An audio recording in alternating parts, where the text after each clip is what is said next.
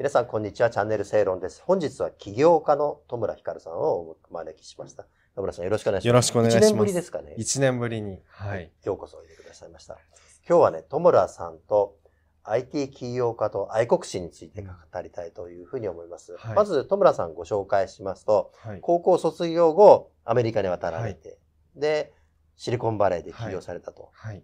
今はどんな会社を経営されてるんでしょうそうですね。はい我々は、あの、創業間もない会社にはい投資をする、うんえー投資事業だったり、はい。えーそして投資した後の、えー企業様を支援する、うん。えー起業家支援事業をやってます。あ何社ぐらい今持ってらっしゃるんですか？50社ぐらい投資をしました。50社ぐらい。はいえーで、会社はいくつか経営されてる？会社はそうですね、日本とアメリカで、はいあの、一つずつ経営してます。はい。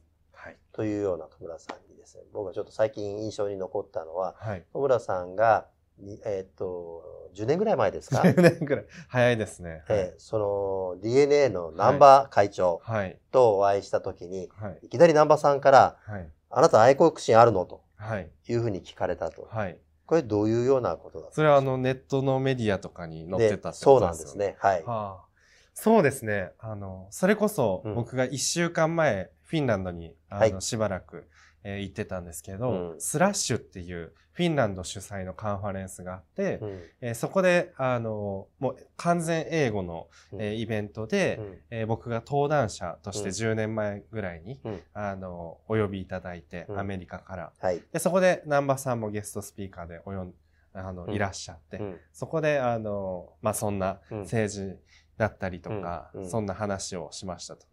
うん結構その日本の、えー起業家さんって、ビジネスするのは好きなんですけど、うん。国をどうかしたいとか、そういうのってなかなかないんですよね。うんうんで我々は、えー結構、まあ、ハックジャパンって会社を経営してるんですけど、本当日本からうん。世界を良くしていこうっていう思いをずっと発信してますんで、うん。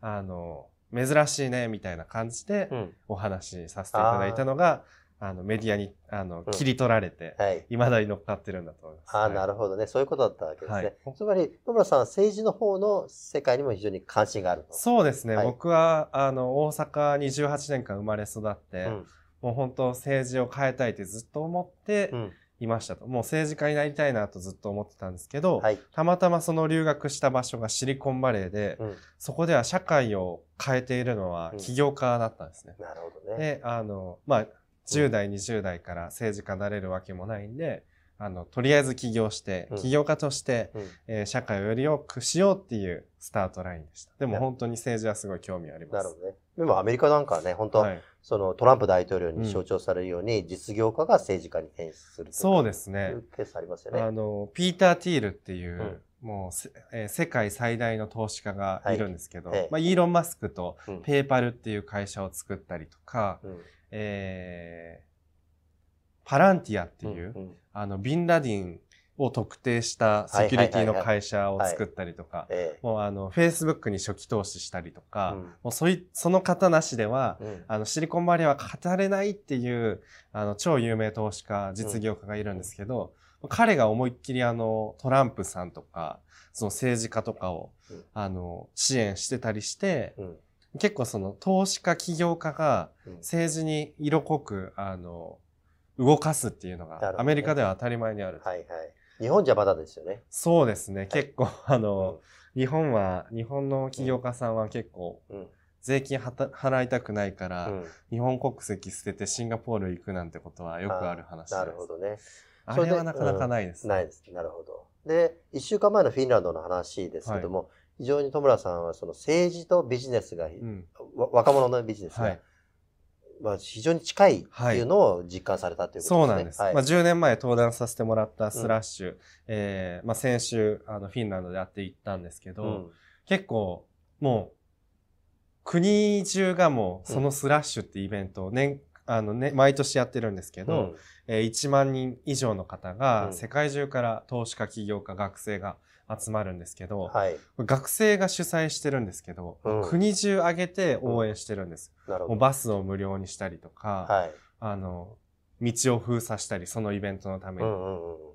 で、その、なんでじゃあスラッシュって始まったかというと、はい。ノキアっていう、うんうんあの、ブラックベリーのす、あの、ガラケーはい。の会社があるんですけど、うん。あの、かつて有名だった。えー皆さんそこに高学歴の人たちは就職していたわけですけど、はい。まあ、スマートフォン、スティーブ・ジョブズが iPhone 売り出してから、うん。まあもうガラケー使わなくなって、ノキアがもうほぼ破滅していったと。うんで、これまではノキアに就職することが、大企業に行くことがうん。安定であり、えー給料も良くてうん。いいことだって、まあ日本と同じようにフィンランドの、えー学生たちも思ってたのが、うん。ある日就職先がなくなってしまったと。うん。大量のリストラになったということで、あ、このままその大企業に行くっていうのを一つの選択肢にするんじゃなくて、企業だったり、スタートアップに、就職するっていうのも選択肢に入れないといけないっていうので、うんあの学生がその投資家起業家を集めて始めたのがスラッシュであるなるほど。はい。と。はい。えーそれでもう本当、うん国が、うんあの、政治家が、うんもう大統領も来るし、大臣も来るしみたいな、うんそういうイベントになってます。なるほどね。今回はどんなような話し合いをいろいろされたんでしょうか？あ、僕が。えーそうですね。そうですね。うあの、僕はあの、投資事業だったり、うんあの、企業家支援事業やってますんで、うんいい投資先がないかなっていうのを見に行ったりとか、はい。やっぱ年に一度、うんえーヨーロッパ中の起業家が集まるんで、まあ、うん同窓会みたいになああ、なるほどねまあ、。そういう感じで、あの、うんヨーロッパのトレンド、うん。まあ SDGs とかグリーンテックとかやっぱり進んでるので、なるほど。そういう市場を、えー見に行きました。うーん。なるほど。日本とはちょっと違いますね、その空気。そうですえーね。やっぱ、若者たちが、うん。えー社会を動かしてるんだっていう、うんそのなんか若者のパワーっていうのがうん。めちゃくちゃあるなとうん思いましたね。そうしたことから政治問題にも関心持ち、政治の世界にも入っていこうということなわけですね。そうですね。まああの、うんグレタさんみたいな方がはいいらっしゃるじゃないですか。うんよしあしは置いといて。そうです。ああいう若者がうん。日本ではなかなか生まれてこない。うん。まあ良くも悪くうも、ん。ああいう子たちがヨーロッパ、えー北欧とかは、まあ結構いるんですよ。なるほどね。えーインフルエンサー、その、うん。えーエコとかグリーンテックとか、うんまあ、政治に発言権のあるインフルエンサーさんたちが結構いる。日本で政治を若者が語ったら、うん。なんか惹かれる傾向があるじゃないですか。はいはいはい。え語ってはいけないみたいな。芸能人が政治を語ってはいけないみたいな。ああいう風潮がなくて、はい。まあ、みんなが政治参画してる、そんなイメージがあります、なるほどね。やっぱそういうふう、あの、く雰囲気を日本にも持ってきたいというふうに戸村さんは思っている。そうですね、えもうこのままだったらうんね、あの、若者を無視した政治になってしまったりするので、うん。まあ、なんとかその、うん。視座の高い若者を増やしたいですね。社会を変えたい。ね。日本を良くしたい。うん。経済もうん GDP どんどん落ちていますし、はいドイツに抜かれたうん。ということで、まあ、とはいえじゃあこれを危機感に感じている人はいないと。うん。一方で世界を見に行ったら、あの、円が安すぎて、はい。もう本当にうんラーメン食べるのに3000円とか。なるわけです。はいはいはい。食べていけないわけですよ。うん。日本人が世界で。はい。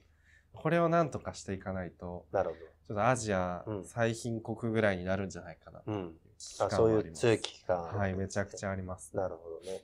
それでこの月刊正論をですねはい関心を持っていただいたと。はい、まあこれ僕はもう10代の頃から。1月号愛読してますけどありがとうございます。本当にですね。ガラッと表表紙も変わって、紙変わってね。はいなんか愛着のある若者が手にしたくなるようなよく言っ。ていただきましたよ。本当にねね。そうそうそう。そうなんです。僕はあの文字のドカーンって、うん。あの、あそっちの方がいい主張が激しいのは好きですけどね。はいはいはい。ええ俺が正論を読んでるんだって主張できる。ああ、なるほどね。はい。いや、これ、そういうふうにやったのが、ね、あの、吉本の会長からですね、はいやっぱ女性もパッと、若い女性が取っていただけるっていうね。で、本屋に並んでる時にはいやっぱり、ね、取りづらいぞ。その字ばっかりだと。はい。言うんで、まあ、滝田編集長が、えーガラッと表紙を変わって。やっぱり雑誌、新聞でもそうですけど、はい雑誌の、ね、表紙って非常に重要なもんでですね。という変えたんですけど、まあ、その表紙はともかく中身もですね、充実させていきたいと、さらにですね、はい思ってるんですけど、確かに若者の声というのをですね、反映させて、ぜひわ若いリーダーにね、はい方にね、あの、読んでほしいんですよね。はいで、どうしても、あの、戸村さんたちの世代は、もうスマートフォン、うん。で、あの、読むはい。っていうあれじゃないですか。紙で読むっていうのは、ありますか？ありますよ。あります？僕はあの、フォーブスとか、ええ他社の名前出したらあれです、はいはい連載させてもらったりするんですけど、うん結構、あの、読みますね。なるほどね。かっこいいじゃないですか。ワイヤードさんとか、はいおしゃれな。うん。でも、正論は正論でこの主張の激しさをうん。主張するみたいそうですね。な。よかったです。これね、50周年、今年50周年なんですよ。おめでとうございます。ありがとうございます。でも僕、正論を知ったきっかけは18、17、16ぐらいの時なんですけど、あの、山本水木っていう、うんうんあの、同世代の、はい。あの、日本が唯一その原爆被爆国として、うんうんあの、女子高生を代表して、はい。あの、スイスのジュネームでなんか国連でうんスピーチしてた女の子が、うん。なんか正論で書いてたんですよね。うん。それで知って。正論読もうってなったんで、やっぱ若者が書くって重要かもしれません。そうですね。はいで、僕ら正論のイベントって雑誌を作るのもそうなんですけど、来年1月に土光杯っていうですね、はい。若者の弁論大会、今 NHK の青年賞とか前はありましたけど、えーなくだんだんなくなっちゃってね、はい。若い学生さんたちを中心に弁論大会っていうのを主催するんですね。いいですね。そうなんですよ。だから皆さんね、すごい上上手だし、訴えかけるものがあるしね、えすごい毎年1月にやってるんですけどね、もうもう僕なんか楽しみにしてるんですけすど、やはり若者たちが、これ明治維新もそうですけど、若い力で日本を変えていくというーね、えー。これは重要だと思うんですよ、僕も見に行きたいですね。ぜひぜひ、あの、えーですね、いらしてください。ということをやってるんでですね、どうしても正論というとなんかね、うん古いというイメージがあるんですけど、そうじゃないよというところをですね、また戸村さんともいろいはいろコラボさせていただいて、お願いします。やりたいと思いますんで、えーと、引き続きよろしくお願いします。ありがとうございました。ありがとうございました。それとお知らせです。はいえーと、月刊正論ではですね、勝手に地方を応援しようはい。というキャンペーンをやっててですね、勝手に。戸田坂店とさんとコラボしてですね、えーですね、あの、視聴者の皆さん30人にですね、えーこれから提示する、えー、チューハイですね、をですね、プレゼントしますんで、ふるって応募ください。どうもよろしくお願いします。よろしくお願いします。